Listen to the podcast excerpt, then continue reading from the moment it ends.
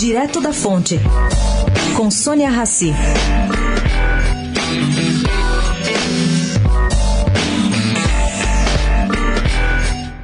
Está em fase de costura, dentro do governo Bolsonaro, a edição de dois novos decretos com o intuito de promover a estruturação de uma nova FUNAI e de um novo INCRA. Bom, avalia-se dentro do governo, segundo uma fonte credenciada, que MP 870 editada em 2 de janeiro, transferindo a responsabilidade de demarcar e regularizar terras indígenas e áreas remanescentes dos quilombolas para o Ministério da Agricultura, não foi suficientemente abrangente. Para quê?